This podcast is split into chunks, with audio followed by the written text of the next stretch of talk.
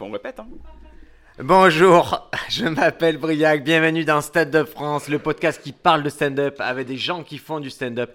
Et aujourd'hui, on est avec quelqu'un qui fait du stand-up, qui le fait bien. Roman Doduic, s'il vous plaît. Bonsoir Voilà, on a bien fait de louper la première, comme ça il y a encore plus de bruit pour la deuxième. On est en public parce qu'on est au festival euh, d'humour de la ville d'Aubagne. Un maximum de bruit pour le théâtre Comédia, s'il vous plaît. Merci le théâtre Roman, alors je vérifie mon petit truc derrière pour savoir si on nous entend bien, c'est parfait. Donc aujourd'hui, toi tu es là, euh, non pas en tant qu'influenceur, en tant qu'humoriste sur Internet, tu es là en tant qu'humoriste qui va présenter ce soir son spectacle adorable à l'espace des libertés à Aubagne. J'ai l'impression que ça va vite, euh, ta carrière d'humoriste. Bah je sais pas si... Je sais pas si... Ça, ça s'accélère en tout cas depuis quelques années. Mais euh, moi je suis là depuis que j'ai 15 ans, ça va faire 9 ans. Donc euh, j'ai pas l'impression que ça va vite, j'ai l'impression que ça, ça prend son temps. Mais par contre, plus ça va vite, plus ça va vite. Une- C'est exponentiel pour chez Ouais, toi. un peu. Les enfants exponentiels, vous voyez ce que c'est? Pas du tout. Ils ont pas tous normal. 14 ans non plus dans cette salle. Hein. 11 ans, voilà, très bien. Allez, euh, pour, euh, pour tout vous dire, je vais vous dire comment moi j'ai entendu parler de Roman la première fois. Euh, j'ai un ami humoriste qui s'appelle Arnaud Demanche. Et il m'a dit, j'ai fait des vidéos avec Roman Doduic. Et il dit, moi j'ai l'impression de travailler dur. Et je suis tombé sur quelqu'un qui travaille encore plus dur. Arnaud a dit ça? Arnaud a dit ça de toi. Euh, Et il y c'est a- un bosseur Arnaud. hein. Ouais, justement, si lui il me dit ça, c'est que je me suis dit, mais qui, qui c'est ce, ce gars Qui c'est que ce gars qui travaille plus qu'Arnaud? Et donc, pour moi, en tant qu'humoriste, c'est vraiment une qualité première de. Je me dis, oui, il n'y a pas de hasard, quoi. Le gars bosse, bosse, bosse. Et comme tu dis, ça fait 9 ans que tu montes sur scène? Ouais. Tu as, com- tu as commencé à 15 ans? J'ai commencé à 15 ans. La première fois que je suis monté sur scène, en tout cas pour faire des blagues, j'avais 15 ans. C'était où? C'était au théâtre euh, de la Comédie de Paris. Donc j'ai quand- eu la chance de commencer tout de suite avec une grosse salle parce que c'était la, la première partie de Caroline Vigneault, humoriste qui était avocate avant. Et en fait, je faisais mon stage de troisième, j'avais 15 ans. Et euh, je faisais mon stage dans ce théâtre-là. Et donc euh, j'étais avec le régisseur euh, général du théâtre. Pendant une semaine, il m'a montré voilà, comment est-ce qu'on changeait les ampoules. J'ai vu la billetterie, j'ai vu l'administration. Et puis je voyais Caroline le soir qui se préparait pour son spectacle. Et puis un jour, elle m'a demandé Est-ce que tu as tout testé dans le théâtre? J'ai dit Bah oui, j'ai fait la billetterie, j'ai fait l'aspirateur. Elle dit non, non, t'es pas monté sur scène. C'est ça qui te manque pour savoir ce qui se passe dans un théâtre. J'ai fait ok, d'accord. Donc j'ai écrit des petites blagues et elle m'a dit fais ma première partie mardi prochain. C'était le 9 juin 2014. Et euh, on est bientôt en juin 2024. Euh, 20, 23, donc ça 23. fait, ça fait bientôt 9 ans. C'est incroyable ce truc. Donc, sans Caroline Vigneault, pas de Roman Doduic sur scène? Pas comme ça en tout cas. Euh, je sais pas si je- le stand-up m'intéressait déjà, j'avais déjà allé- j'étais déjà allé voir des spectacles de stand-up. En tout cas, celle qui a démarré ma carrière, qui a donné le, le- en fait le, le petit le petit coup de pouce qui me enfin le gros coup de pouce, le vraiment le, le, le- vraiment pousser vraiment presque du verbe pousser de me pousser dans un ravin en mode euh, vas-y prends ce risque tente, c'est elle et je pense que c'est ça dont j'avais besoin pour que hum, ce qui était une idée, ce qui était un rêve, ce qui était une option, ce qui était euh, voilà un fantasme devienne soudainement euh, mardi mardi 20h quoi. Et après ce mardi 20h, ça a été quand la fois d'après pour euh, jouer Ça a été une semaine après, euh, au Labo du Rire du Panama Art Café, comme tous mes collègues, comme 100% des gens qui ont voulu commencer ce métier. Alors maintenant, si vous connaissez Roman maintenant, euh, vous allez le voir dans des grandes salles, dans des belles salles. Le Labo du Rire, c'est dans une cave à Paris. En général, on joue devant 6-7 personnes, souvent Max, des grand, gens grand Max. voilà, qu'on a ramené nous-mêmes. Et on teste des blagues. Et toi, donc la première fois avec Caroline Vigneault, ça s'est bien passé? Bah, la première fois, c'était oui, devant 200 personnes, dans un beau théâtre. Euh, moi, je faisais du, théâtre avant, donc du conservatoire. On va dire que les, planches, le côté scène, j'étais un petit peu dans mon élément quand même. Euh, j'avais déjà fait du théâtre avec des textes que j'avais pas écrits, mais j'avais fait du théâtre. Euh, soudainement, quand une semaine plus tard, je me retrouve dans une cave devant quatre personnes qui sont pas du tout venues pour moi, et surtout derrière, il n'y a pas Caroline Vigneault au, micro qui dit euh, Il s'appelle Roman, il a 15 ans, euh, donnez-lui de la force. Quand t'entends ça en tant que public, t'es hyper indulgent, et moi euh, j'étais hyper stressé, mais ils avaient été cool, ils avaient applaudi à mes blagues, ils avaient rigolé fort, euh, ils m'avaient soutenu, on va dire, et la semaine d'après, quand je me retrouve dans cette cave devant six personnes avec des gens qui sont pas du tout là pour me soutenir, j'ai un peu compris que ça allait être plus dur que prévu. Et ça t'a, ça t'a fait quoi ça, Quand tu finis cette deuxième scène, tu, tu te sens comment à l'intérieur de toi? Bah, je suis quand même hyper content parce que c'était pour le coup du vrai stand-up. C'était du, c'était voilà la proximité, c'était la cave, c'était le fait de, de voilà, t'as pas le choix d'être drôle. Si t'es pas drôle, il y a un silence, il y aura personne pour te rattraper. Donc c'est vraiment se jeter dans la fosse au lion. Et en même temps, j'ai 15 ans à ce moment-là. Euh, c'est pas un métier pour moi, c'est pas une, c'est vraiment un- délire d'un mec de 15 ans. Il y en a leur délire, c'est de faire du jet ski ou sauter du- d'une, je sais pas, d'une falaise pour sa- sauter dans l'eau ou euh, euh, voilà. C'est des délires qu'on fait à cet âge-là parce qu'on est inconscient. Euh, on n'est pas conscient trop du danger quand on a 15 ans. On saute du canyon pour tomber dans la flotte et c'est rigolo parce qu'on est avec les copains. Moi, j'ai toujours eu peur de sauter dans le canyon, mais par contre, monter sur scène, je savais que je pouvais le faire. En tout cas, que j'étais suffisamment inconscient pour le faire. Donc à ce moment-là, oui, c'est dur, et oui, je me mange des bides dans une cave devant 6 personnes à 18h un, un jeudi. Mais même si c'est dur, je, je, suis pas là pour. euh, J'ai pas pour but de faire une carrière, c'est pas du tout pour euh, changer ma vie ou, ou pour travailler, c'est c'est pour sauter quoi, du canyon. Et tu le dis à tes parents que tu le fais Tu le dis à tes amis? Ils sont, ils sont là. Ah, ils certains, sont- ils sont là. Il y en a qui étaient là chez Caroline Vigneault, d'autres qui étaient là dans, dans cette cave. Au tout début, oui, mes amis, euh, ma famille, ils sont, ils sont là dans la salle dès le début. C'est dur pour eux d'ailleurs. C'est sans doute plus dur pour eux que pour moi. Parce que moi, je suis sur scène, je m'amuse. Eux, ils voient leurs potes en train de prendre des beats sur scène. Ils font Oh là là là là là là. moi, je m'amuse. Je suis là, ah, ils sont là. Oh putain, vivement que ça lui passe et qu'il fasse de la magie, quoi. Et tu as envisagé de faire de la magie? J'avais fait de la magie avant. En fait, c'est pour ça que c'était pas une surprise pour euh, mes proches de me voir monter sur scène faire du stand-up, parce qu'avant ça, j'avais fait de la magie, de la danse, du chant. Euh, dès qu'il y avait moyen de faire une connerie sur scène, euh, ou dans la rue, ou n'importe où, je le faisais. Donc pour eux, ils se sont juste dit, c'est son délire du moment, ça va lui durer trois mois comme tous les autres délires, et, et voilà, et ce sera tout. Et tu as été constant sur 10 ans en fait. Quasiment là. Ouais, Et c'est la première fois que tu arrives à mener un projet comme ça sur une longue période? Ouais, de toute euh, ma vie. Euh, avant, euh, tous les délires que j'avais, je les abandonnais très rapidement parce que je me lassais très vite. Euh, moi, je- je- je- j'aime bien les petites passions très rapides. Moi, quand je me passionne d'un truc, je me passionne à fond, très dur pendant une toute petite, toute petite laps de temps et je passe à la suivante. Moi, je peux écouter une chanson en boucle toute la journée, mais vraiment toute la journée, c'est-à-dire la même. Là, je suis sur une chanson en ce moment là. Dis-nous Euh. tout, dis-nous tout, on veut savoir. Oh, c'est une musique de film, de- du casse-tête chinois de Cédric Clapiche, donc ça va parler à personne dans cette pièce.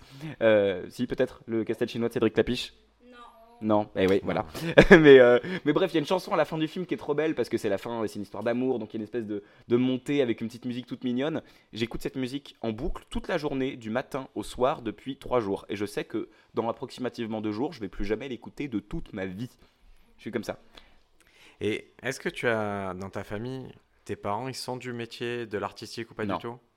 Ils, ils y sont, on va dire, d'un point de vue assez lointain. Ma mère travaille à la Cinémathèque française, mais en tant que documentaliste. Donc elle, elle regarde des films que personne ne regarde trop, en noir et blanc, avec des vieux acteurs français qui parlent, qu'on comprend pas quand ils parlent.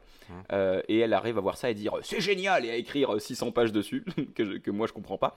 Et mon père, il travaille dans l'événementiel, donc il est pas loin des planches, mais c'est pour des entreprises.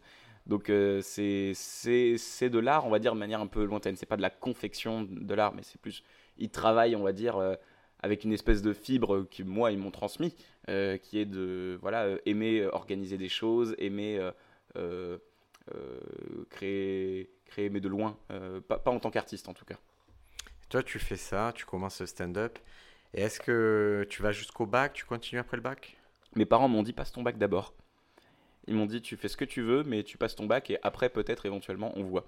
Et, euh, et c'est ça qui se passe, c'est que j'ai mon bac et la- le, le deal qu'on avait passé, c'est si que j'avais mon bac, euh, ils me payaient la première location de ma salle pour mon tout premier spectacle à mes 18 ans. Ça va, c'est cool, c'est incroyable. Ouais, c'est un beau cadeau de, de, de, de bac. Euh, mais je- voilà, il y a des fois le cadeau de bac c'est, euh, je sais pas, euh, un voyage, des vacances. euh, moi c'était ça que je voulais. Ou alors rien, quoi. Oui ou rien, oui, ouais, il y a aussi. euh, J'ai rien eu pour le bac, quand même. Non, mais ça- en fait, ça dépend d'à quel point t'es bon ou pas à l'école. Quand, je trouve que quand t'es mauvais à l'école, tes parents, pour te motiver, ils te donnent un- une petite carotte au bout du bâton. Non, pas toi? T'étais comment à l'école? Euh, Ah ouais, non, non, j'étais inexistant à l'école, mais ouais, il y avait ce côté, tu passes le bac, quoi, mais il y avait pas. J'ai Ok, jamais bah, senti il- que j'avais une petite Il carotte. n'y avait pas hein. une récompense à la fin Du coup, il y avait une menace plutôt. Même pas. si tu l'as mais- pas, on te casse la. Non, il n'y a pas de. c'était logique, passe le bac, fais des choses, quoi, mais je- il n'y avait pas de, tu sais, de récompense extrinsèque, il n'y avait jamais un truc qui, qui m'a mené ni carotte ni bâton, tu vois. D'accord. Ça, c'est- c'est c'est chaud. C'est bizarre, hein. Enfin, non, après, peut-être, je- enfin, je sais que je suis très chanceux par rapport à ça. Mais tu es chanceux parce qu'on dit souvent que la différence entre des parents riches, en tout cas dans l'éducation, ou pauvres dans l'éducation, c'est que si un enfant il a une passion, par exemple, on s'aperçoit à l'école qu'il arrive à jouer du piano un peu mieux que les autres, qu'est-ce qu'ils vont faire? Ils vont l'inscrire à des cours de piano. S'il fait du dessin, ils vont l'inscrire à des cours de dessin. Ils vont s'intéresser, ils vont voir ses dessins. Et c'est ça qui va le tirer vers le haut. Alors que dans certaines familles, malheureusement, les parents n'ont pas la curiosité, n'ont pas eux-mêmes eu cette éducation-là. Et ils vont juste ignorer et laisser tomber cette capacité qu'a l'enfant, en tout cas pas l'entretenir. Et toi, c'est plus que l'entretenir. Toi, ils t'ont. Ah, moi, ça a, été, ça a été mes premiers producteurs pendant un an. Et euh, en fait, ils ont donné euh, les mêmes sous pour les études. Ils voulaient donner les mêmes sous pour les études à moi et mes deux frères. J'ai deux grands frères euh, qui ont fait des trucs totalement différents. J'en ai un qui est prof de sociaux et l'autre qui est architecte. Donc vraiment des trucs très différents. Mais ils ont donné pour les études et on va dire les, les voyages qui allaient avec les études, les, années, les, les échanges universitaires, il fallait des sous. Ils ont donné le même sous à tout le monde. sauf que pour mes frères, les sous se sont étalés sur 4, 5, 6 ans. Alors que pour moi, ça s'est étalé sur 6 mois. Ils ont cramé pendant 6 mois. Ils ont tout cramé pendant 6 mois, après ils ont dit on ne fait plus rien. Et j'ai eu de la chance, j'ai trouvé un producteur à la sortie de ces 6 mois-là. Alors, un producteur, si, euh, si vous voyez pas trop ce que c'est, un producteur, c'est un monsieur qui vient, qui se dit bah, écoute, moi j'aime ce que tu es, j'aime euh, ce que tu es comme artiste. Et je décide de perdre tout mon argent en espérant que tu m'en rapportes dans 8 ans. Voilà, son pari, quand il rencontre un jeune artiste, c'est se dire, ok, oh, je sais qu'aujourd'hui tu vas pas remplir des salles, je sais qu'aujourd'hui tu n'es pas le meilleur humoriste, mais moi je vais miser sur toi et avec moi, ensemble, on va aller à un certain endroit et je vais perdre de l'argent tout le long. Mais quand on sera à cet endroit, on gagnera tous les deux de l'argent, plus lui que vous. Hein, quoi. Voilà. C'est ça le but. Et toi, ton producteur, c'est ce que tu as eu au début, c'est toujours celui que tu as maintenant? C'est le même que j'ai depuis 6 ans. C'est quoi la relation que tu as avec lui? Père-fils. C'est vraiment une relation père-fils. C'est mon pote, donc on peut parler de cul. C'est ça la différence entre euh, vraiment un truc père-fils et producteur. Euh. Parce qu'il est relativement jeune, hein, c'est. C'est Jocelyn Philippot. Hein, ah non, non, Jocelyn Philippot, c'est mon metteur en scène. D'accord. Et mon, mon co-auteur, et ça c'est le même depuis 7 ans. D'accord. Et mon producteur Eric Gautret, il a une soixantaine d'années et, lui, lui c'est mon producteur de, depuis 6 ans. Et euh, que ce soit avec Jocelyn ou avec Eric, on bosse ensemble depuis très longtemps. Et euh, moi, je pense que c'est ça que j'ai appris, en tout cas d'un point de vue professionnel, c'est que euh, la fidélité est un, est un socle indispensable pour évoluer. Euh, j'ai plein de collègues qui en sont à leur quatrième producteur, sixième co-auteur, 24e manager. Et c'est très compliqué parce qu'il faut accorder sa confiance à l'autre, se dire tiens, il, va m'aider à avancer, il va pas essayer de me, de, me niquer ou de. Voilà. Donc c'est hyper compliqué, c'est une vraie relation de confiance qui doit se créer. et pour moi, aujourd'hui, ma relation que j'ai avec mon producteur, c'est une relation paternelle. C'est-à-dire que je le suis extrêmement reconnaissant. Bah, D'ailleurs, pour moi, la, meilleure preuve de cette reconnaissance, c'est que les réseaux sociaux sont arrivés beaucoup plus tard. Ils sont arrivés qu'il y a trois ans, c'est très récent dans ma vie, les réseaux. Et euh, quand c'est arrivé, j'aurais pu décider de partir à l'aventure euh, tout seul et de me dire, euh, bah, ça te regarde pas parce que tu es producteur de spectacle, tu connais rien au réseau. Et je lui ai dit, on part à l'aventure tous ensemble. et donc, du coup, les sous que je vais gagner en tant que créateur de contenu, c'est des sous que tu vas gagner aussi toi en tant que producteur. Donc, on se rattrape de ce qu'on perd sur le spectacle sur les réseaux. Et comment, comment ce mec-là, qui a 60 piges, il te voit? Où, c'est qu'il te voit la première fois et pourquoi, à ce moment-là, il a envie de miser sur toi? Je ne comprendrai jamais. Il m'a vu au Festival d'Avignon. Euh, c'était mon tout premier spectacle qui s'appelait La Revanche des crevettes. J'avais. Euh, oui, c'était un titre très marrant, je sais. Et, et j'avais 19 ans et je me rappelle de cette représentation. Je savais qu'il était dans la salle, je savais qu'il s'intéressait à moi. Euh, et, c'est très dur quand tu quand tu quand es jeune et que tu montes sur scène, euh, enfin un jeune artiste en tout cas que tu montes sur scène et qu'il y a un producteur dans ta salle, euh, c'est ça fout une pression monstrueuse parce que tu te dis bon mes parents vont arrêter de payer donc ça veut dire que la seule option que j'ai pour continuer à faire ce métier bien c'est lui. Et il faut que je sois suffisamment bien pour lui. C'est comme quand tu es en date avec une meuf et que tu te dis c'est mon dernier espoir. C'est la seule qui a accepté.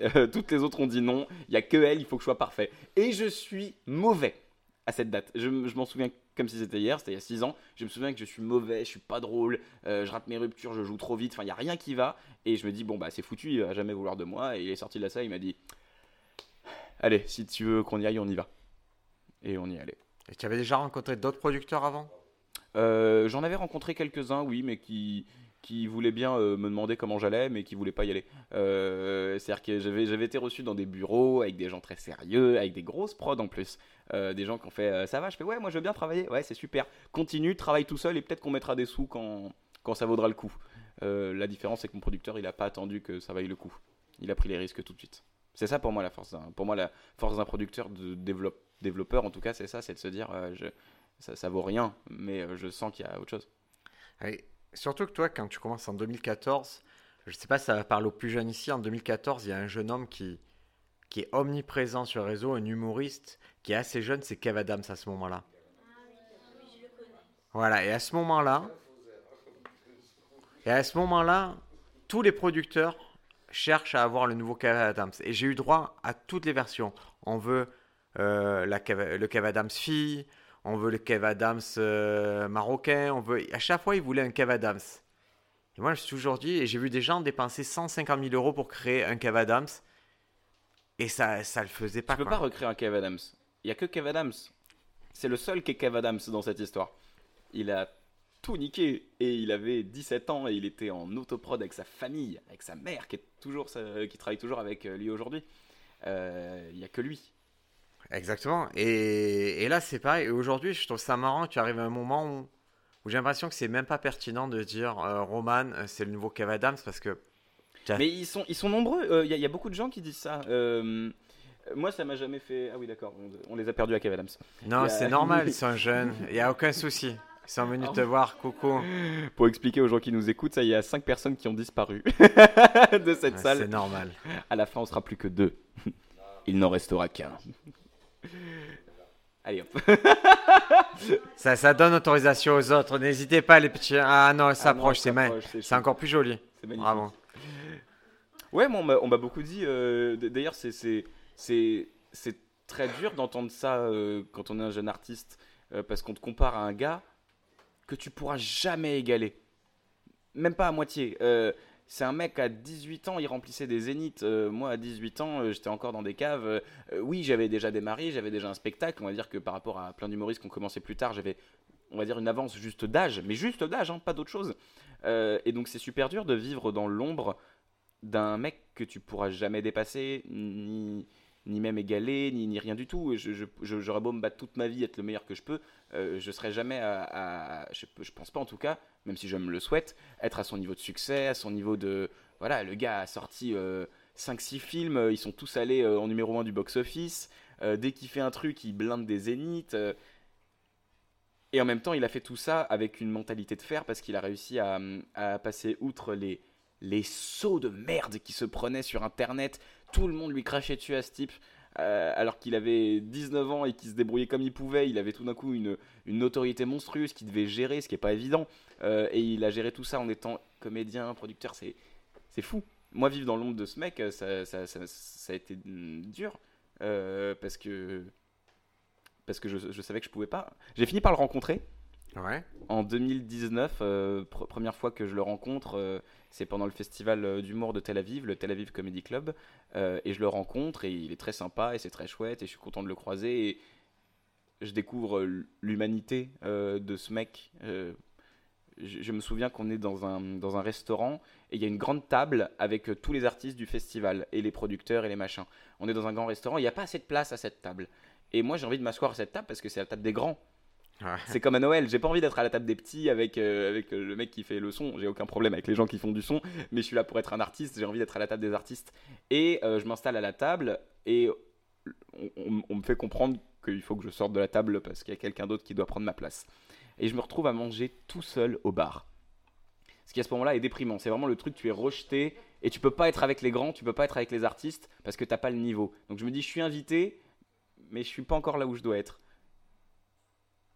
Qui est venu me voir à ce moment-là Kev Adams. Il est venu s'installer à côté de moi dans le bar et il a mangé avec moi. C'est dur à oublier ça. Hein. Impossible. J'oublierai jamais ça. Le type m'a pas laissé tout seul et il s'est dit lui il est seul tout? Non, il sera pas seul tout. Euh, on l'a exclu de la table. Euh, ça va être lui la table. Ah, il y en a plein d'anecdotes comme ça sur Kev Adams. C'est vrai qu'il a été. Ça a été un peu à la mode de, de cracher sur lui, de dire des choses sur lui, mais c'est juste, c'est le succès inhérent au succès. Et toi, le succès, j'ai l'impression que ça t'apporte plein de bonnes choses. Et je t'ai jamais vu exprimer quelque chose sur les, les aléas du succès, sur les affres du succès. Toi, j'ai l'impression que tu es resté que dans le positif depuis le début. bah, Déjà parce que j'ai de la chance d'avoir effectivement le même producteur, le, la même équipe depuis le début. L'avantage d'avoir la même équipe depuis le début, euh, c'est qu'elle te remet les pieds sur terre euh, tout le temps. Euh, tu peux pas prendre la grosse tête avec des gens qui t'ont vu débuter, galérer et qui sont là toujours pour te dire c'est bien, mais t'es encore pas bon là-dessus, t'es pas bon là-dessus, t'es pas bon là, puis t'es pas bon, ou alors t'es bon mais pas assez. donc déjà, ça te permet de, de, garder les pieds sur terre. quand on a une notoriété réseau, ta notoriété dépend du moment des réseaux.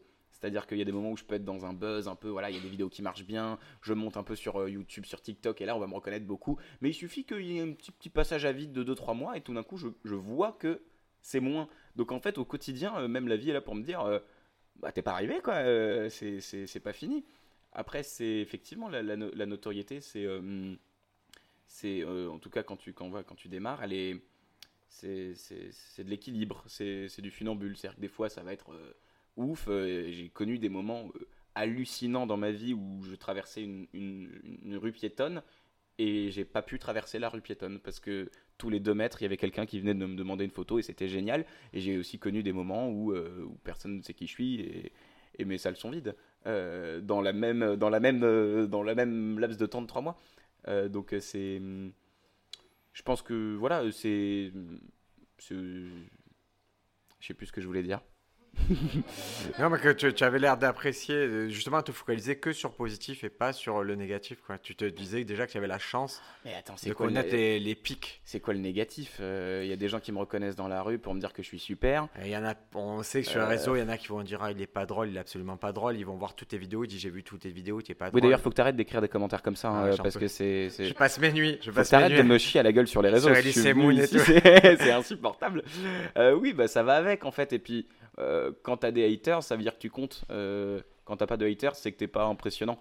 Euh, quand tu il y a des gens qui commencent à te cracher dessus, c'est qu'ils disent eh, pourquoi il est là lui? Ça veut dire que tu es quelque part d'intéressant. quand, on commence, quand tu commences à être un danger aux yeux de certaines personnes, ça veut dire que tu comptes. Et ça, tu en parles avec tes producteurs Est-ce que c'est un travail mental que tu fais, même avec ta famille, te dire écoutez, vous allez peut-être lire des trucs pas cool sur moi, mais on passe au-dessus? Ah, Attention, demain dans Paris Match, il y a une vidéo qui va sortir de moi et qui va... il faut pas le croire, hein, c'est vraiment c'est un montage. Euh, oui, après, honnêtement, c'est plus dans ma vie privée que c'est dur, euh, la notoriété. Euh, dans la vie publique, on va dire, entre guillemets, euh, je m'en effectivement, il faut, supporter parfois les commentaires négatifs. J'ai de la chance d'avoir une communauté extrêmement gentille, extrêmement bienveillante, parce que je pense que c'est aussi ça que j'ai essayé de dégager. Et quand tu dégages du positif et de la bienveillance, globalement, c'est difficile de te renvoyer du négatif à la gueule. Moi, je voilà, je, je suis pas non plus dans l'humour noir, dans l'humour trash, donc je vais pas non plus titiller des choses où je prends des je, je prends pas euh, non plus des, énormément de risques en tant qu'humoriste parce que c'est pas ma nature.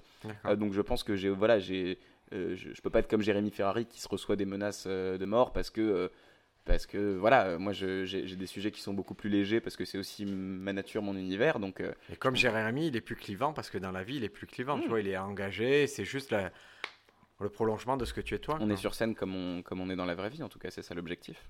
Et tu me disais dans la vie privée, plus dur à gérer? Ouais parce que les nouvelles personnes qui arrivent, tu sais pas pourquoi elles sont là.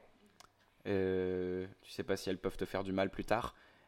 Ceux qui sont là depuis le début, tu sais qu'ils te feront pas de mal. Euh, mais ceux qui arrivent, il y a le doute. Euh, et puis, euh, puis voilà, aujourd'hui, il y a tellement d'histoires qui traînent, de, de gens à qui on, on, raconte des rumeurs, des choses comme ça. Donc, moi, j'ai très peur quand je rencontre une fille, par exemple, avant de donner ma confiance. c'est long, j'ai très peur de ça toi, tu es sorti du circuit, quoi, tu es sorti de l'école à 18 ans en fait? Oui, ah oui, oui j'ai arrêté les études à 18 ans, enfin au bac. Au bac, et à partir de là, tu n'as fait que de la scène, que du. Tout ton tissu social finalement, et tu as gardé des amis d'école ou tout ton tissu social maintenant c'est des gens du métier Non, non, non, non, j'ai gardé, j'ai gardé, j'ai gardé mes amis euh, du lycée qui sont encore mes copains, euh, et puis surtout dans, dans, le, voilà, dans, le, dans, le, dans le milieu, je me suis fait des amis, et ceux, ceux où j'ai décidé que c'était mes amis, comme Arnaud Demanche par exemple, euh, c'est des gens avec qui je me force à avoir une relation euh, qui n'est pas que dans le métier. On se voit pas que quand je fais sa première partie ou que, quand on tourne des vidéos. On voit aussi pour partir en vacances une semaine, euh, une semaine pendant laquelle on va pas parler de stand-up toute la journée. c'est aussi un effort parce que forcément on a envie de parler de ça parce que ça, ça nous on a tellement, enfin ça, ça, nous fait un point en commun tellement énorme et c'est tellement rare quelqu'un avec qui tu peux partager ça vraiment puis en tranquillité sans avoir peur de rien un ami dans, ce milieu, c'est quand même, ça, ça, se compte euh, sur les doigts des mains, euh, voire sur les doigts d'une main. Donc euh, ces gens-là, j'en prends soin et j'essaie de faire en sorte que je les vois aussi, enfin que ça devienne des amis et plus des collègues. Et tu, justement, tu me dis, les réseaux sociaux, ils sont arrivés dans ma vie il y a trois ans. Ouais. Donc, euh, c'est 2020 Ouais, confinement, mars 2020. Mars, de- c'est le confinement qui t'a déclenché? Ah mais moi je suis allé sur TikTok parce qu'il n'y avait pas de théâtre et que le- la seule façon au final que j'avais de, de faire rigoler des gens euh, c'était d'aller sur euh, les réseaux sociaux. TikTok explosait à ce moment-là. Je me suis dit bon, je vais aller sur TikTok. euh, moi j'étais comme tout le monde. J'ai dit ah, TikTok c'est un truc pour les gamins, c'est musicali, qu'est-ce que c'est cette merde. Je vais jeter un coup d'œil, j'ai regardé, je fais oh bon, allez, je mets une vidéo. La vidéo fait 20 000 vues en une heure. Je fais bon. On va, on va voir, hein, ça a l'air intéressant ce truc-là quand même. Donc du coup, je suis resté, puis j'ai publié trois vidéos par jour, tous les jours, pendant tout le confinement, pendant trois mois. À la fin du confinement, j'avais 500 000 abonnés sur la plateforme. En, en 4-5 ans de stand-up, j'avais réussi à me choper 2000 abonnés sur Instagram. En trois mois de confinement, j'en avais chopé 500 000. Et, c'est... et ce qui est marrant, c'est qu'on vous parle d'un de monsieur qui s'appelle Arnaud Demanche, donc qui est un ami commun. Et lui, il a un peu le même destin, c'est-à-dire il est humoriste depuis des années. Et pendant le confinement, lui, il va aller sur un réseau qui est historiquement un peu pour des gens un peu plus âgés, c'est Facebook. Facebook. Et lui, il va ressortir du confinement, une méga star du, après le confinement. Et moi, quand je rencontre Arnaud Demange, il me dit Putain, Briac, ça fait des années que je te vois, tu fais des. Tu vas sur scène et tout. Ton réseau, c'est TikTok. Et je fais Mais arrête-toi, c'est un truc euh, pour les enfants, TikTok. Je suis pareil que toi. Il me dit Non, tu verras, tu posteras des trucs sur TikTok, ça marchera. Et euh, sur moi, je suis en résistance, je l'appelle la semaine d'après, je dis Reparle-moi de TikTok. Pareil. Ça a déclenché, c'est ça qui a déclenché que j'ai eu une vie sur les réseaux. C'est grâce à Arnaud qui m'a parlé de TikTok, il m'a bien vendu TikTok. Et surtout, il m'a vendu une idée que j'avais jamais captée. Parce qu'il fallait travailler, quoi. C'est qu'en fait, à un moment, les vidéos, elles n'allaient pas aller toutes seules sur le réseau, que j'avais pas connu. Ils m'ont dit, non, si tu veux des vidéos, il faut être euh, pro, il faut être régulier Ultra régulier. ouais. ultra régulier. Quand tu.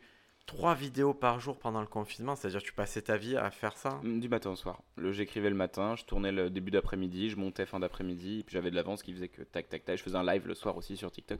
Ça prenait euh, toute ma journée, mais c'est au début c'était vraiment parce qu'il fallait que j'occupe mes journées. Moi j'étais hypochondriaque en plus, donc grosse peur de la maladie du Covid. Je sortais pas. Euh, donc euh, voilà, une- c'était un refuge. Les réseaux ont vraiment été un refuge. Et c'est très étrange d'ailleurs, surtout quand t'as pas connu de succès du tout, que t'es sur scène depuis des années et que à ce moment-là, pour moi sur scène ça marche pas. Ça ne marche pas du tout. Euh, mes salles sont vides. J'ai un producteur, mais bon, euh, il commence à se dire que ça sent le roussi euh, parce que ça remplit pas, ça rapporte pas d'argent. Euh, moi, j'aime bien ce que je fais, mais bon, je, je- dois batailler pour avoir ma place sur des plateaux de stand-up. et puis voilà, c'est un monde le stand-up dans lequel il faut, il faut, il faut s'imposer. C'est pas évident parce que même à ce moment-là, j'ai, j'ai 20 ans, j'ai pas confiance en moi. euh, je suis un petit gamin euh, dans un monde d'adultes. Tu vis seul ou tu es chez tes parents à ce Je moment-là suis chez mes parents. Oui, évidemment que je suis chez mes parents. Et ils acceptent que toute ta journée tu sois en train de te filmer? Bah ouais, ils sont en train de faire du jardinage, chacun sa merde, hein, donc. euh, mais mais oui, et c'est et et oui, c'est très étrange de se dire. Moi, moi, c'est. Je je pense qu'on se rend pas compte à quel point le confinement a matrixé nos vies. Euh, je pense qu'on se rendra compte dans 10 ans, peut-être quand on prendra du recul sur la situation, mais je pense que c'est un truc qui nous a bousillés tous. Euh, et, moi, je l'ai vécu d'une manière euh, où je me considère comme un énorme privilégié, euh, parce que et, en- et en même temps, c'est un truc très étrange. Ça fait des années que je travaille et que ça marche pas. Soudainement, je me mets au réseau et ça marche. Donc déjà, il y a ce truc de bon, est-ce que je me suis trompé d'orientation? Est-ce que c'était les réseaux où il fallait que j'aille depuis le début alors que je voulais pas? Et surtout, il y a ce truc très étrange de euh, j'ai pas de succès. Je veux en avoir parce que je veux marcher, je veux que ça marche euh, sur scène. J'ai pas de succès. Soudainement, c'est la fin du monde. Et là, j'en ai. Et c'est au moment où je sors plus de chez moi et où je vois plus personne, alors que j'ai l'habitude de voir du monde, c'est au moment où je vois plus personne qu'il y a des centaines de milliers de gens qui débarquent dans mon téléphone. Euh, Je pense psychologiquement, ça m'a bousillé ce, truc-là. Parce que c'est très étrange de se dire c'est la fin du monde, tout le monde. euh, Il y a des gens qui. Parce qu'il faut, se rappeler aussi à ce moment-là, euh, c'est la fin du monde dans nos têtes. Euh, euh, on peut pas sortir parce qu'il y a une maladie qui est en train de décimer la population. Euh, elle est hyper contagieuse, on n'arrive pas trop à la déceler, on sait pas du tout comment la soigner. nous, ma- nous, là tu es dans le sud, nous on l'a soigné très très bien. Ouais, ouais, Ouais, ouais. T'es vraiment trop pour Je sais, vous avez le père Fouras avec vous à ce moment-là.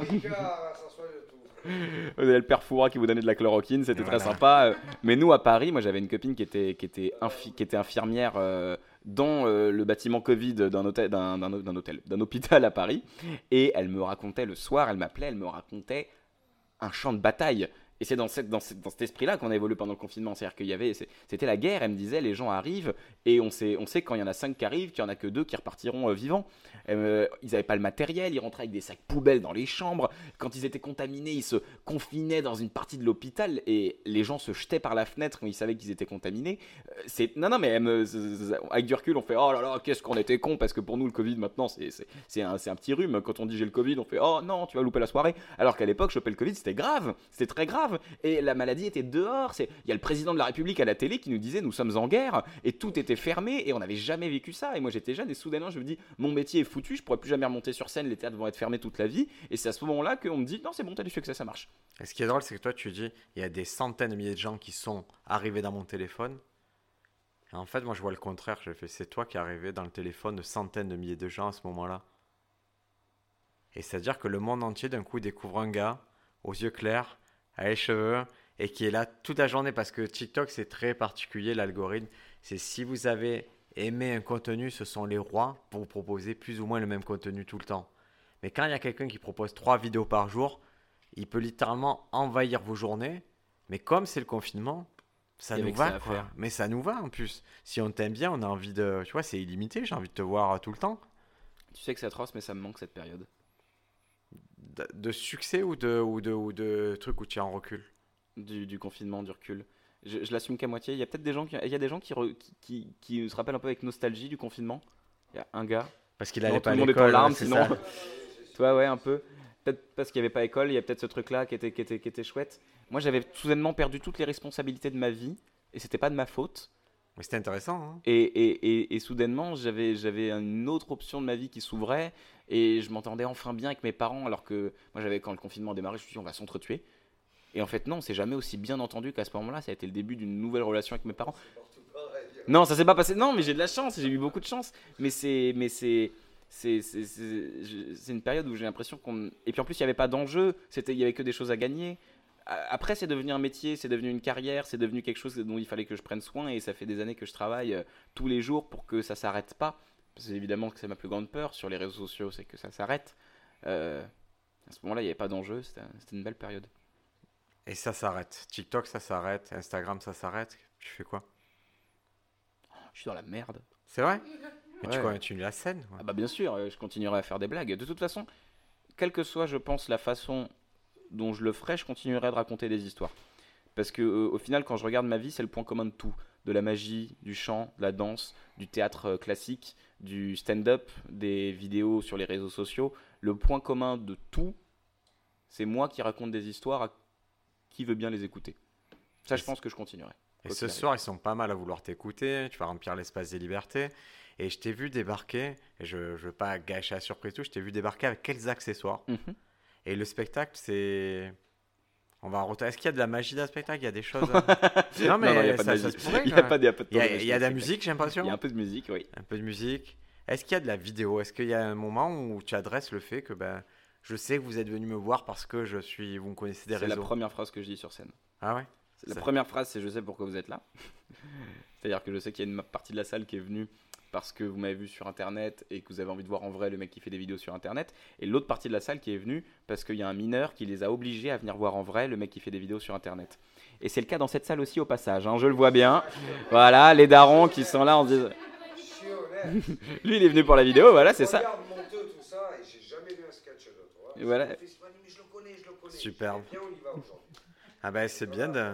Ça fait partie de la culture, vous pouvez rencontrer les artistes que vous aimez bien, ça rend ça, vous voyez que ben, Roman il a un parcours, il a travaillé pour en arriver là, et là je je veux pas être négatif dans ce que je vais te dire, mais que je pense que tu vas le comprendre. Moi, en tant, chez les humoristes, il y a vraiment une envie que Roman, moi ça, arrive que les gens ils ont vraiment une envie qu'ils soient nuls sur scène. Parce que c'est la rassurer tellement sur leur choix de vie à tous. Il y a plein de gens qui se disent non, mais il doit pas être bon sur scène. Je fais pourquoi il serait pas bon sur scène. Vous imaginez combien de temps que ça fait ça, et puis il est dans le succès, puis il a confiance, puis il bosse. Et est-ce que tu as déjà ressenti maintenant, quand tu arrives sur les plateaux, que peut-être que tu es celui qu'on regarde le plus parce que tu as du succès alors que Pas les autres tout. sont un peu. Ah, c'est Pas du tout. Toi, tu le sens pas ça. Après, c'est peut-être un. C'est moi, je, euh, j'ai toujours eu peur dans ces endroits-là. Euh, dans les plateaux, même si ça a, été, ça a été toute ma vie pendant plusieurs années. Euh, J'ai même eu mon propre plateau à Paris, qui était le Saint-Germain Comedy Club, que j'ai géré pendant un an et demi. Euh, Au Peuple Saint-Germain euh, Aujourd'hui, ça s'appelle le, le Donka. C'est ah, c'est d'accord, c'est ça qui Le était. Donka, c'était mon lieu avant que ce soit repris par Fondi après le confinement et James Satia. Mais à l'époque, c'était moi qui m'en occupais et j'ai tout fait là-bas. C'est-à-dire que j'étais le, le, programmateur des artistes. Je montais sur scène, euh, mais je faisais aussi la billetterie. C'est moi qui nettoyais après. euh, voilà, c'est moi qui faisais les, qui prenais les, commandes, qui euh, faisait les boissons, euh, qui servait les boissons, qui encaissait les clients. Euh, pour un client, c'était très bizarre l'expérience de venir dans cet endroit-là. Parce que imagine, t'arrives dans le lieu, il y a un mec avec des gros cheveux qui dit bonjour. C'est non mais attends, t'arrives dans le lieu, il y a un gars avec des gros cheveux, il te dit bonjour, je peux avoir votre billet, il déchire le billet, il t'installe, il te dit vous buvez quoi, tu dis un morito, tu le vois en train de faire le morito, il vient de servir le morito, il t'encaisse et après il monte sur scène, il fait bonsoir.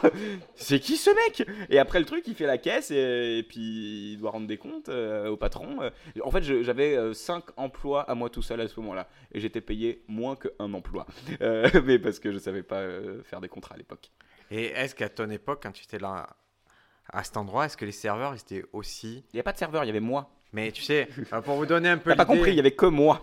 Mais tu sais, la configuration maintenant, tu as en bas, tu as ce fameux Donka et au-dessus, tu as le Donka Mio, donc qui est historiquement, euh, comment dire, une scène. C'est un des plus vieux cabarets de un Paris. plus vieux cabaret de Paris. euh, Là où il y a eu Thierry Le Luron. euh, Voilà. Et il y a une particularité, c'est que en tant qu'artiste, on, en- on, on atteint un endroit où il y a les serveurs qui passent, et j'ai jamais vu des serveurs aussi méchants de ma vie. ils sont tellement d'une méchanceté. Ils sont d'une autre époque. Ah, ils sont durs, ils, sont, durs. horribles. Tu les entends quand t'es sur scène. C'est-à-dire que quand tu bides sur scène, t'entends t'entends personne qui rigole. Un café pour la 8 Oh la vache Ah, ils ont aucun respect, c'est incroyable. Mais, euh, mais euh, c'est vrai que du coup, j'avais- j'avais ce lieu-là, et ce lieu-là, c'était le seul lieu qui m'acceptait, vu qu'il y avait que moi qui choisissais qui passait, donc euh, je pouvais pas me refuser moi-même. Ouais. Euh, mais à l'époque, voilà, me faire accepter sur les plateaux, j'ai l'impression que je, je l'ai pas vécu comme c'était la réalité. Moi, je l'ai vécu comme moi qui galère à me faire accepter dans des endroits, parce que je pense que c'est moi qui n'arrivais pas à m'accepter dans ces endroits et à me dire je suis marrant et j'ai ma place sur scène et euh, je suis au même niveau que les autres, ou en tout cas, j'ai ma place à cet endroit-là. Pour moi, j'étais vraiment un enfant qui volait la place de quelqu'un d'autre euh, pour faire euh, des choses nulles sur scène. Euh, bon, vu qu'on me programmait pas mal, j'aurais dû me douter qu'il y avait un peu plus que ça. Et puis des fois, quand ça marchait sur scène, c'était extraordinaire. C'est à ce moment-là, c'est toute ma vie. J'ai- J'ai j'ai 18-19 ans, j'ai un spectacle qui tourne un peu mais qui marche pas trop bien. J'ai des plateaux de stand-up sur lesquels je viens où j'ai l'impression que je dois convaincre tout le monde que j'ai ma place ici. Et j'ai été convaincu que avec le succès, ça disparaîtrait. Et je me suis, je me suis toujours dit, la différence entre moi et, euh, et un mec qui est à l'aise dans ces endroits-là, c'est parce qu'il est connu, c'est parce qu'il est reconnu, euh, parce qu'il est passé à Montreux, parce que voilà, il a, il a on va dire, des, des petits checks qui font que c'est bon, ce mec, il a tous les, il a tous les, tous les trucs au vert, et on va l'accepter, on va l'aimer. Et quand je suis retourné dans les plateaux après, c'est-à-dire une fois que j'ai eu 3 millions d'abonnés sur les réseaux sociaux, une fois que je suis passé à Montreux, une fois que je suis passé à la télé, une fois que j'ai été validé par Laurent Ruquier euh, sur France 2, et que j'ai dit putain la vache, j'ai- ça y est, j'ai tous les voyants au vert, je vais retourner dans les plateaux et ça va plus être pareil du tout. C'est la même sensation. J'ai toujours l'impression d'avoir 15 ans et de pas avoir ma place. C'est dingue. C'est fou. Ça veut dire qu'en fait, depuis le début, il y a personne qui me chie à la gueule. Il y a personne qui me méprisait et qui me parlait mal. C'est juste moi. Tu t'es limité toi-même, tu penses qu'il y a toujours ce frein que tu te mets toi-même Ouais, je ou- pense, je pense qu'il y, a y toujours ce truc-là. Je l'ai vu parce que voilà, je suis retourné dans, dans les mêmes endroits qu'à l'époque et j'ai toujours ce truc où je suis dans un coin, je lui dis bonjour, je dis bonjour à tout le monde, j'ai un grand sourire, je dis ah la vache, j'espère qu'ils vont bien aimer mon spectacle sur scène et puis je monte sur scène et je fais mon passage. Ça vous a plu? Oui, je me dis en fait, je suis la même personne. Donc non, j'ai pas l'impression que je suis le plus regardé ou qu'il y a des gens qui se disent j'espère qu'il va pas marcher parce qu'il a du succès donc logiquement ça devrait pas marcher sur scène, il devrait être. J'ai pas du tout cette sensation-là. Ceux qui étaient gentils avec moi à l'époque, ils sont toujours gentils avec moi aujourd'hui. Euh, ceux qui étaient pas très gentils avec moi à l'époque sont toujours pas très gentils avec moi. C'est-à-dire que ça change pas. J'ai l'impression que ce succès dans, dans- au, au sein du métier n'a eu absolument aucune incidence sur mon rapport avec les gens et moi sur mon rapport avec moi-même. Et là, récemment, tu as vu euh, d'un nouvel exercice. euh, je t'ai vu à France Inter Oui, faire des chroniques. ouais, j'ai fait ça, ouais. Et c'est euh, France Inter, c'est c'est une radio qui emploie des humoristes très confirmés. C'est le Et- Graal. Et toi, tu es venu, tu as débarqué. Tu as fait combien de chroniques? Tu n'as pas fait qu'une. J'en ai fait deux et je fais ma troisième euh, en juin. Donc c'est incroyable déjà. incroyable. C'est incroyable.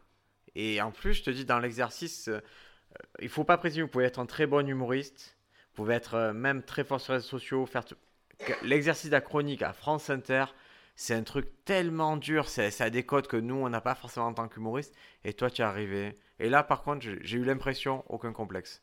Pour moi, c'est quand je t'ai vu, je me suis dit, ah ouais, il sait qu'il est à sa place. Quoi. Étonnamment, très étonnamment, oui. Alors que de base, je suis un mec pas confiant du tout. Je suis monté sur la scène de Montreux avec un mal de bide monstrueux en me disant Oh là là, j'ai tellement pas le niveau d'être là, pourquoi je suis là Je suis arrivé à France Inter, j'étais serein. Et je suis jamais serein. Et je sais pas pourquoi je suis arrivé là-bas en me disant euh, Bah, je sais pas. En fait, j'avais fait Fort Boyard trois jours plus tôt. Je pense que j'avais cru mourir et que j'avais plus peur de rien. Je pense c'est ça qui m'est arrivé. Dans la même semaine, le lundi, j'ai fait Fort Boyard et le jeudi, j'ai fait ma première chronique sur France Inter. On appelle ça un grand écart culturel. C'était très. Quand t'as eu passe-partout et des serpents le lundi, crois-moi que le jeudi, c'est pas un micro rouge qui te fait peur. Et parmi les expériences, justement, tu me dis, tu fais Fort Boyard, tu fais France Inter. C'est quoi les trucs les plus extraordinaires que t'as apporté euh, la notoriété Fort la Boyard. C'est Fort Boyard? C'est Fort Boyard. Ah, c'est drôle. Plus jamais. Plus jamais de la vie. Je conseille ça à personne. Vraiment, c'est horrible. C'est super euh, parce que c'est une vraie aventure. Euh, moi, quand je voyais les gens euh, sur Fort Boyard à la télé et tu sentais qu'ils étaient en mode Allez, on est une esprit d'équipe, on est là pour une asso. Je me suis dit Non, mais c'est fake, c'est fabriqué, ils font semblant d'être potes, ils font semblant d'avoir un truc. Non. Quand t'es face à la peur, parce que c'est vraiment ça qui se passe, on te met face à la peur. D'une manière générale, quelle que soit ta peur, elle y est. En plus, moi, je les ai toutes. J'ai peur de l'eau. J'ai fait Fort Boyard, hein, j'ai peur de l'eau. Hein. C'est-à-dire qu'avec le bateau pour y aller, je voulais pas y aller au début. C'est horrible. J'ai peur du vide. J'ai le vertige, j'ai le peur des araignées, des serpents. J'ai peur des tigres, j'ai peur des nains. Non, c'est pas vrai, ça c'était pour la blague. Ah, J'ai peur de tomber malade, ouais. Merci beaucoup, frérot. Eh, on dit que quand tu fais Fort Boyard, tu remplis un questionnaire au début. Oui. Et que si tu dis j'ai peur des araignées, c'est sûr que tu as la tête avec les araignées. Si tu dis j'ai peur des serpents, Bah moi ils pouvaient, ils ont eu de la chance. J'ai dit j'ai peur de tout. Donc euh, ils avaient, ils avaient que l'embarras du choix. Mais c'est vrai que par contre euh, j'ai eu des émotions dans cet endroit-là que j'ai jamais ressenti nulle part ailleurs. Et, euh, et tout d'un coup j'étais voilà, j'étais avec euh, Pef. Pierre-François Martin Laval, qui est un, un des idoles en humour. Euh, des Robin des Bois, peut-être les plus jeunes connaissent en Bab, c'est voilà, c'est c'est ce qui a fait vu, le succès. vous avez vu Les Profs? Le film Les Profs? Vous voyez le prof d'histoire? Bon, euh, c'est le prof d'histoire dans, dans Les Profs. euh, il a fait rrr avec euh, les Robins des Bois à, à l'époque, le Gaston Lagaffe. donc voilà, c'est enfin, bon, pour moi, c'est un monstre de l'humour en France. Et c'était une équipe d'humoristes que vous aviez ou Non, non, il y, avait aussi Miss France, Miss France qui est adorable. Il y avait Karina Charny, une journaliste, Damien Thévenot, un journaliste. Il y avait aussi Caroline d'Affaires Conclues. Donc on était toute une petite team. Il y avait Nicole Ferroni, euh, qui, non, non, j'étais dans son équipe. Et euh, moi, je les connaissais pas, ces gens. C'était des gens que j'admirais. Et je me retrouve avec eux. Et je me dis, oh la vache, mais pourquoi, pourquoi j'ai accepté? Je vais avoir peur et, ils vont me prendre pour un teubé. Et en fait, il y a eu. t'es- T'es tellement face à une. T'as tellement de peur, tellement d'adrénaline, ça va tellement vite en plus, et puis c'est long, et à la fin, j'ai un- juste un amour éternel pour tous ces gens-là qui m'ont soutenu dans des moments de ma vie où honnêtement, c'est pas fabriqué. Quand ça, ça va sortir en juillet, je sais pas s'ils vont garder la séquence. J'ai fait une crise d'angoisse sur Fort Boyard. Bien sûr qu'ils vont garder la séquence? Tu vas mettre sur les réseaux sociaux, c'est le premier truc le de. Noël pendant 20 ans. Euh, j'ai fait une crise d'angoisse parce qu'ils m'ont demandé un truc qui était vraiment au-delà de mes forces. Fallait, fallait tirer à une corde. Et en face, il y avait, Pef et Miss France qui tiraient sur la même corde. J'étais avec Nicole Ferroni, il fallait qu'on tire. Et le premier qui faisait tomber l'autre avait gagné. Et si tu perdais, tu tombais dans le vide. Bon, t'es rattaché à un baudrier, mais à ce moment-là, mon cerveau, il s'en fout du baudrier. Il se dit juste, tu vas tomber comme une merde de 30 mètres de haut. Et moi, j'ai le vertige de ouf. Et on installe le baudrier, on met à la corde. Je me dis, ok, j'y vais, c'est pour l'assaut, allez, let's go. Bon, c'est vrai qu'au bout d'un moment, quand t'es vraiment face à ta peur, les enfants malades, t'en as plus rien à foutre. Il y a un moment où tu te dis, ils ont fait quoi pour moi, les enfants malades, pour que moi je me mette dans cette situation? Et t'as envie de dire à France 2, les gars, je veux aider des gens, pourquoi vous me faites ça, quoi? Et vraiment, t'as envie de sortir ton chéquier et de dire, je vous donne 10 000 balles tout de suite, vraiment, foutez-moi la paix, je, vous aide, et puis il n'y a, plus- a, y a- plus de galère, quoi. Euh, et, je suis dans ce moment-là, et en plus, il y a plusieurs peurs. Il y a à la fois la peur d'être dans le vertige et de tomber, et il y a la peur de me faire tirer dans le vide. C'est-à-dire des gens qui vont user de leur force pour me faire tomber. Ça, mentalement, pour moi, c'est raccroché à des images de, de manque de confiance quand on ne voulait pas m'accepter euh, euh, au, au baby-foot euh, à l'école. Des Euh, Squid Game aussi, non? Il y a aussi Squid, ouais, ouais. Squid Ah oui, Game. c'est dans Squid Game, c'est ce truc-là. Et je, je sais que je vais pas mourir. Mais l'idée que Miss France et Pef veulent me tuer, c'est cauchemardesque pour moi. Et à côté, il y a Nicole Ferroni qui me dit ça va bien se passer. Je lui dis dire oui, mais non, t'en sais rien, ça se trouve, on va. Et, j'ai- et je me mets à paniquer, mais vraiment. Et à côté, la seule personne qui est là pour me rassurer, c'est Passe-Partout. J'aime beaucoup Passepartout. Hein. Vraiment, André est un mec formidable. Euh, Gros big up à toi, frérot. Mais à ce moment-là, tu me rassures pas. Je suis désolé parce qu'il est là, il dit Ça va bien se passer, ça fait 30 ans que je fais ça. Mais justement, ça fait 30 ans que t'es sur un fort. je sais pas. Et, et, et, et, je suis là, je suis en panique et je m'assois. Et Olivier Mine dit On peut y aller? Je fais Ouais, ouais, on y va. Et puis j'ai l'impression de retarder tout le monde. Et en plus, plus ça va, plus il t'encourage. Et plus il t'encourage, plus ça te met la pression de le faire. Parce que tu dis Ils vont pas encourager tout ce temps pour au final que je le fasse pas. Et je suis en larmes et je tremble de partout. Et, et, et, les gars qui tiennent les poudriers qui disent Ah, fais-nous confiance, merde. Et il y a Pef qui dit Allez, ça va bien se passer. Il y a Miss France. Je, je m'en fous de Miss France. Il me dira Je t'adore, mais vraiment, à ce moment-là, je veux pas pécho. Je veux survivre. Et au final, euh, ils acceptent que j'abandonne. Et j'abandonne sur Fort Boyard. Et c'est horrible. Et c'est horrible, j'ai fait perdre mon équipe et j'ai fait perdre de l'argent à une asso. Et, c'est terrible. Et ils, m'ont remplacé par Damien Thévenot. Merci Damien de m'avoir remplacé sur ce truc-là parce que je pouvais pas. Et je suis là, je suis en larmes. Et je me dis, c'est bon, c'est fini. Et non, c'est pas fini. Trois minutes après, ils ont dit la cage au serpent. Roman Dodwick ah Horrible, la cage au serpent. Ils me mettent dans une cage au serpent. C'est une cage, il y a des serpents dedans. C'est la cage au serpent, vraiment c'est dans le titre. C'est ouais, ça. T'es dans un endroit où moi je suis claustrophobe en plus. Hein, et t'es vraiment, c'est-à-dire que le plafond est au niveau de ton nez comme ça, et tu dois euh, faire euh, euh, glisser un livre tout le long de la cage jusqu'au bout, la cage qui, qui, est un peu plus loin que, le, que le, mur. Donc voilà, t'as 5-6 mètres à évoluer et t'as plein de serpents autour de toi. Au début, je rentre, je me dis bon ça va, il y a plein de serpents, je les regarde pas. si j'en écrase un, Tant pis, ils avaient qu'à pas me mettre avec des serpents. Et là, je vois la trappe s'ouvrir et il y a un mec qui débarque. Et je sais pas qui c'est ce mec, je l'ai jamais vu de ma vie. Et il met d'autres serpents. Avec un grand smile. Il met d'autres serpents dans la cage. Et je vois, il a, il a des boîtes à côté de lui et je vois mon avenir dans ces boîtes. C'est-à-dire qu'il y a d'autres serpents, des migales. Après, il y a des souris des cafards et je me dis entre maintenant là ça va il y a, il y a des serpents. Quand je vais arriver là-bas je vais avoir des souris et des cafards sur le visage et je me dis allez c'est bon je me casse vous m'avez saoulé. Et je suis sorti. Donc j'ai abandonné deux fois d'affilée. Et c'est dur d'abandonner dans un moment comme ça. Donc autant te dire que trois jours après quand je dois faire une chronique de trois minutes sur France Inter tranquille. Ouais, vraiment tranquille. Et là tu es sur scène il n'y a pas de serpent à France Inter. Non il n'y en aura jamais j'espère et là, là, tu es sur scène, tu commences à remplir des salles de plus en plus grandes. Et il y a un moment où on se dit dans ta trajectoire, tu vas arriver au zénith. C'est possible Est-ce que c'est quelque chose que tu attends, que tu appréhendes? Ton, producteur, lui, il attend ça. Mon producteur attend ça depuis longtemps. Et euh, j'ai envie d'y arriver pour, euh, pour deux personnes. Pour mon producteur, qui s'est engagé il y a très longtemps et qui s'est dit, quand il m'a rencontré, un jour, toi et moi, on fera une tournée de Zénith. Et euh, j'ai envie de lui offrir ça. Et pour le mec, la meuf, qui m'a suivi et qui s'est dit, ah, il est marrant ce mec. Juste lui, qui pas forcément un fan, pas forcément une fan, pas quelqu'un qui est, qui est abonné, même forcément juste quelqu'un qui s'est dit un jour, ah tiens, ce mec est marrant, et je veux que cette même personne se dise, il fait un zénith Trop cool et je fais ça pour trop cool. Euh, j'ai envie qu'il y ait des gens qui se disent trop cool euh, euh, parce que je, pense qu'on tisse une relation au final avec les abonnés, avec, avec le public.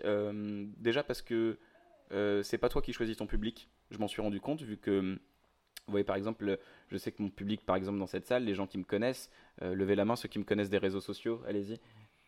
Globalement, en grande majorité, c'est des gens qui sont très jeunes. Euh, c'est des gens qui sont, qui, voilà, qui, vous avez quoi, 11 ans, 15 ans, dans ces eaux-là, 8 ans, 12 ans À peu près, ouais. Il y a toujours une exception. Euh, quel âge toi, euh, frérot, avec les lunettes au fond?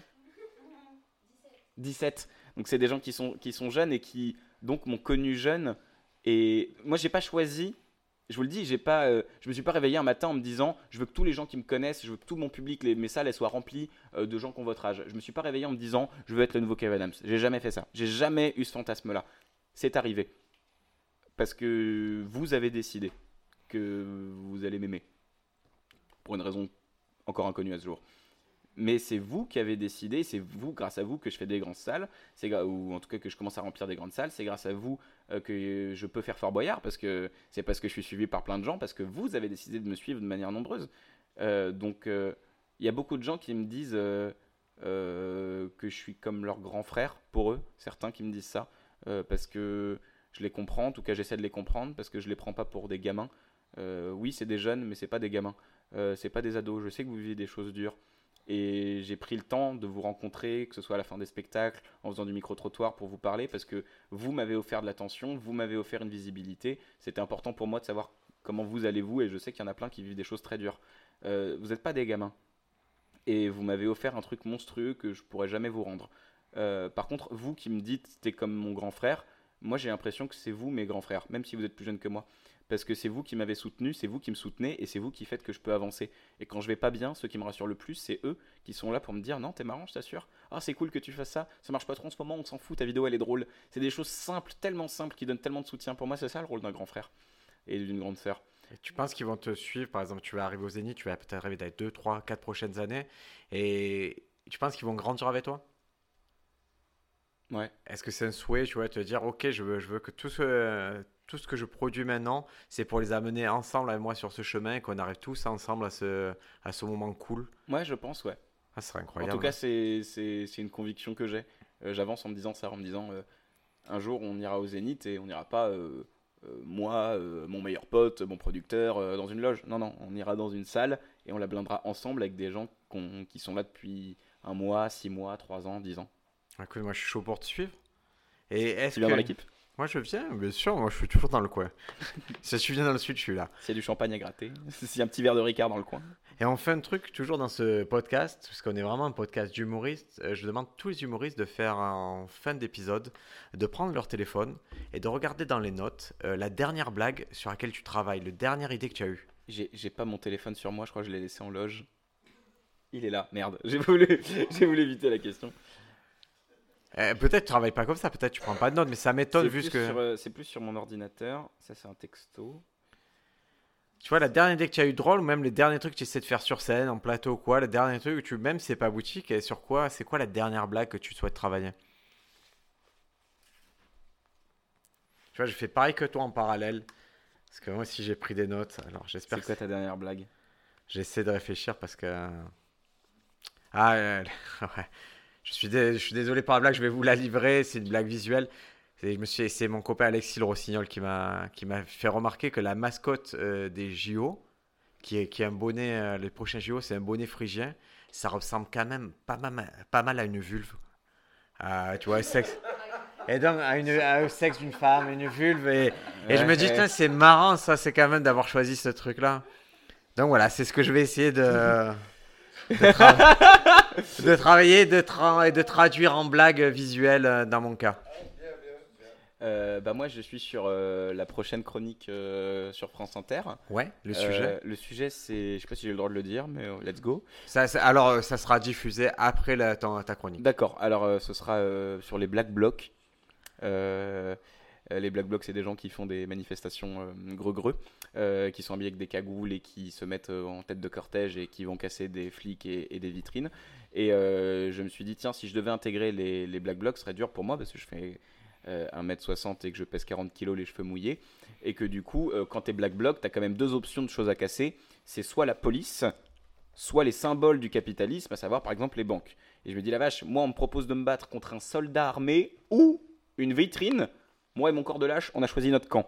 Ce sera la vitrine. Je veux dire, euh, voilà, c'est ça, il est là mon courage. Ah tiens, prends ça, Société Générale, ça t'apprendra à refuser mon prêt à 2,5%.